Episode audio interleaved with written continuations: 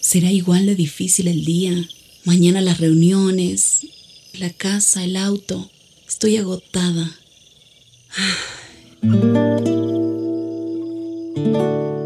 No importa cuántas cosas me hayan angustiado hoy. Me acercaré a Él porque Él tiene descanso para mi alma y mi mente.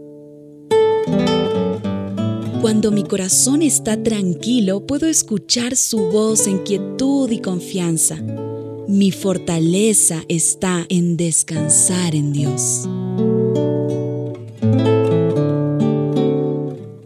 Ven a descansar.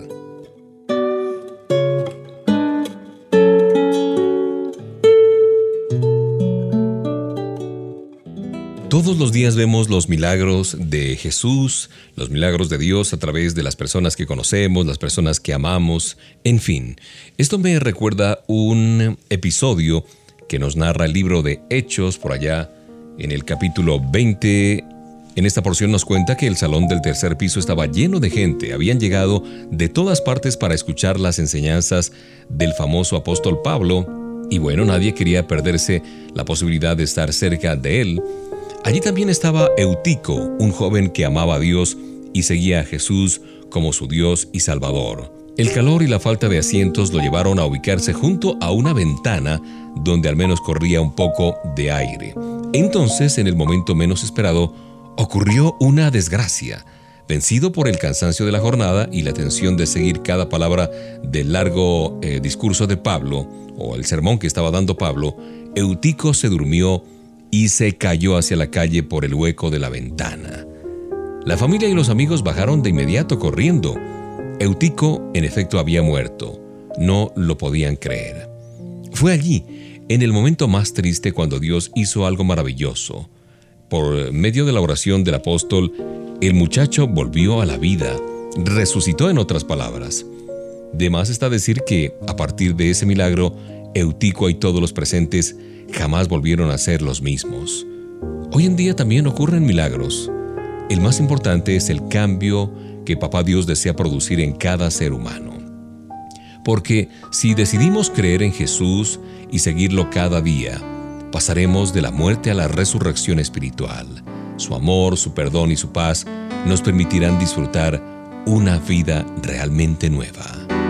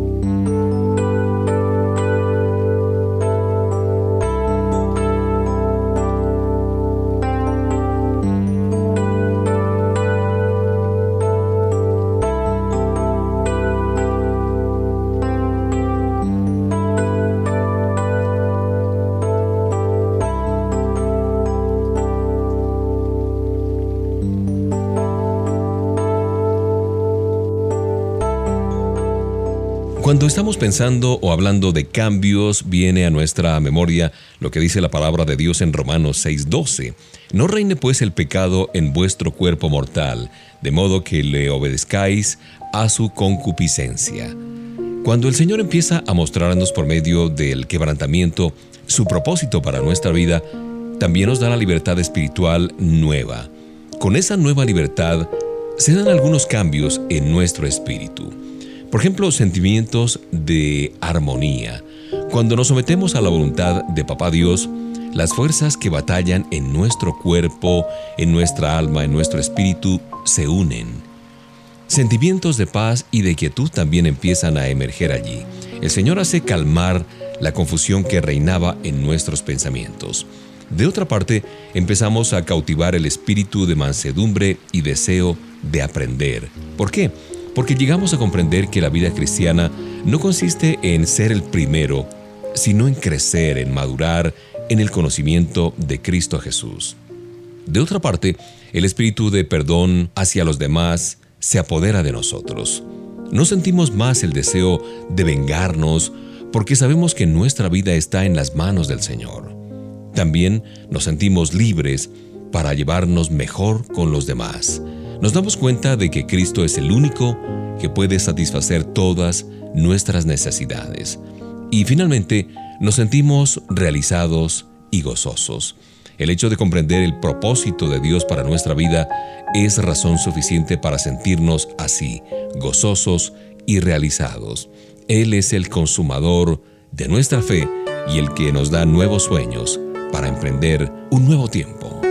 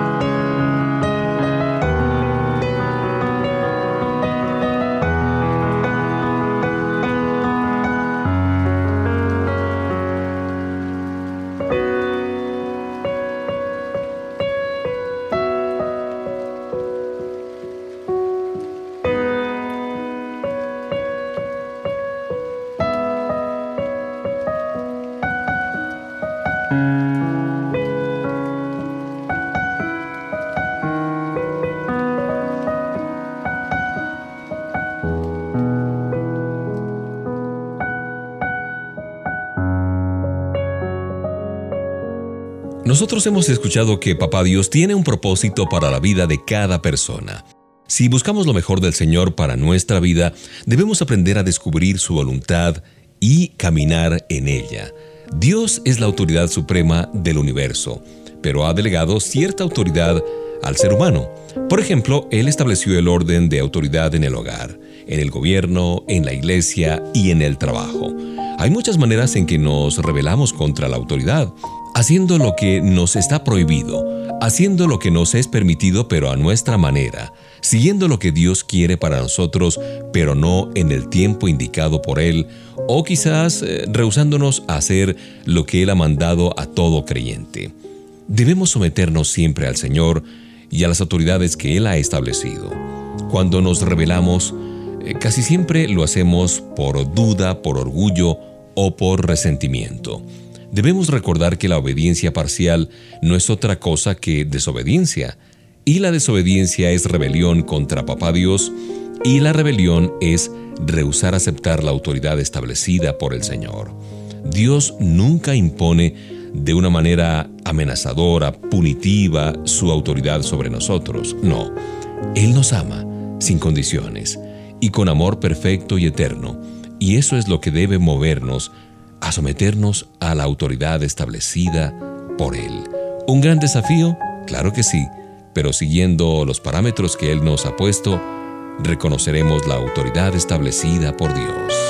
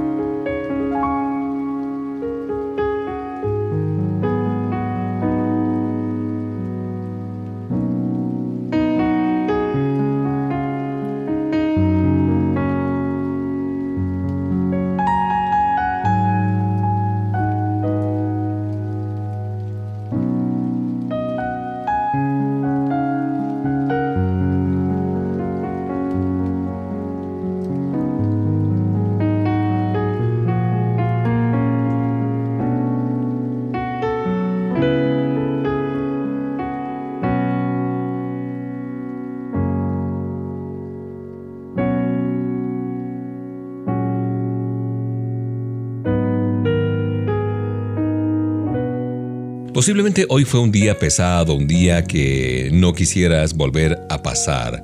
Cuando ya no puedes llevar tus cargas, tus aflicciones, ¿en quién buscas apoyo y consuelo?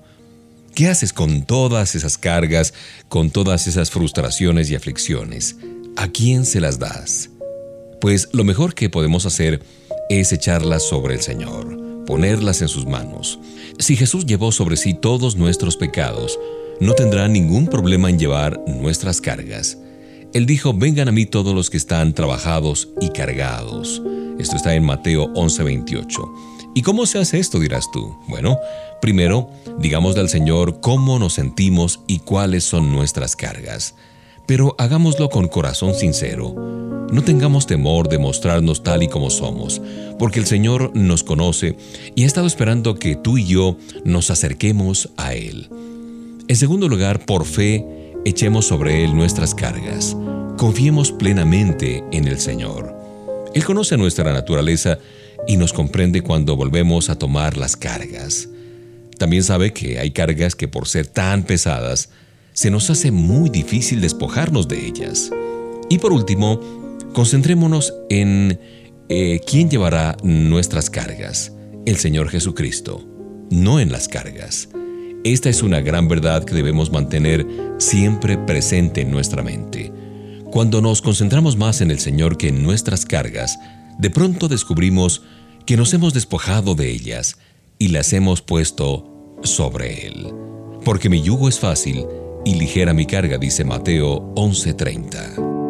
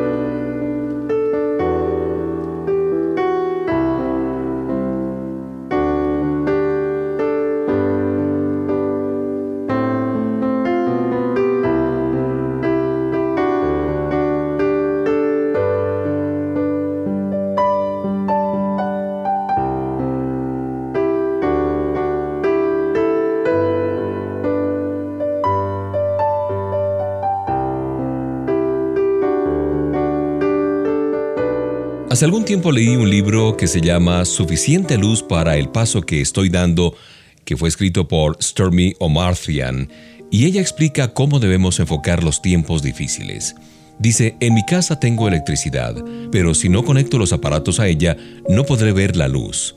Yo tengo a Cristo en mi corazón, pero si no me conecto a Él todos los días, no podré ver su luz, aunque sé que está allí. Tengo que conectarme a Él, hablar con Él, estar con Él a solas, adorarle, tomar un baño de su luz como se toma un baño de sol y conocer tan bien su iluminación de mi alma que al instante pueda reconocer cualquier falsificación. Qué lindo, ¿no? Cuando estamos eh, pasando por tiempos difíciles, anhelamos que llegue el momento en que la presión desaparezca, la preocupación nos deje, la sanidad se vea, se manifieste, la tristeza se aleje y el dolor se vaya. Siempre buscamos al Señor para que quite de nosotros aquel malestar que sentimos. Pero Él quiere que sepamos que mientras esperamos que se den esos cambios, su luz siempre está allí, alumbrando nuestras tinieblas. No importa cuán negra parezca la circunstancia de tu vida que estés pasando hoy, si tú andas con el Señor, encontrarás abundante luz allí mismo donde estás. Nunca te hará falta luz porque la fuente de luz verdadera y eterna mora en tu corazón. Recuerda lo que dice la porción de Apocalipsis 21-23. La ciudad no tiene necesidad de sol ni de luna porque la gloria de Dios la ilumina y el Cordero es su lumbrera.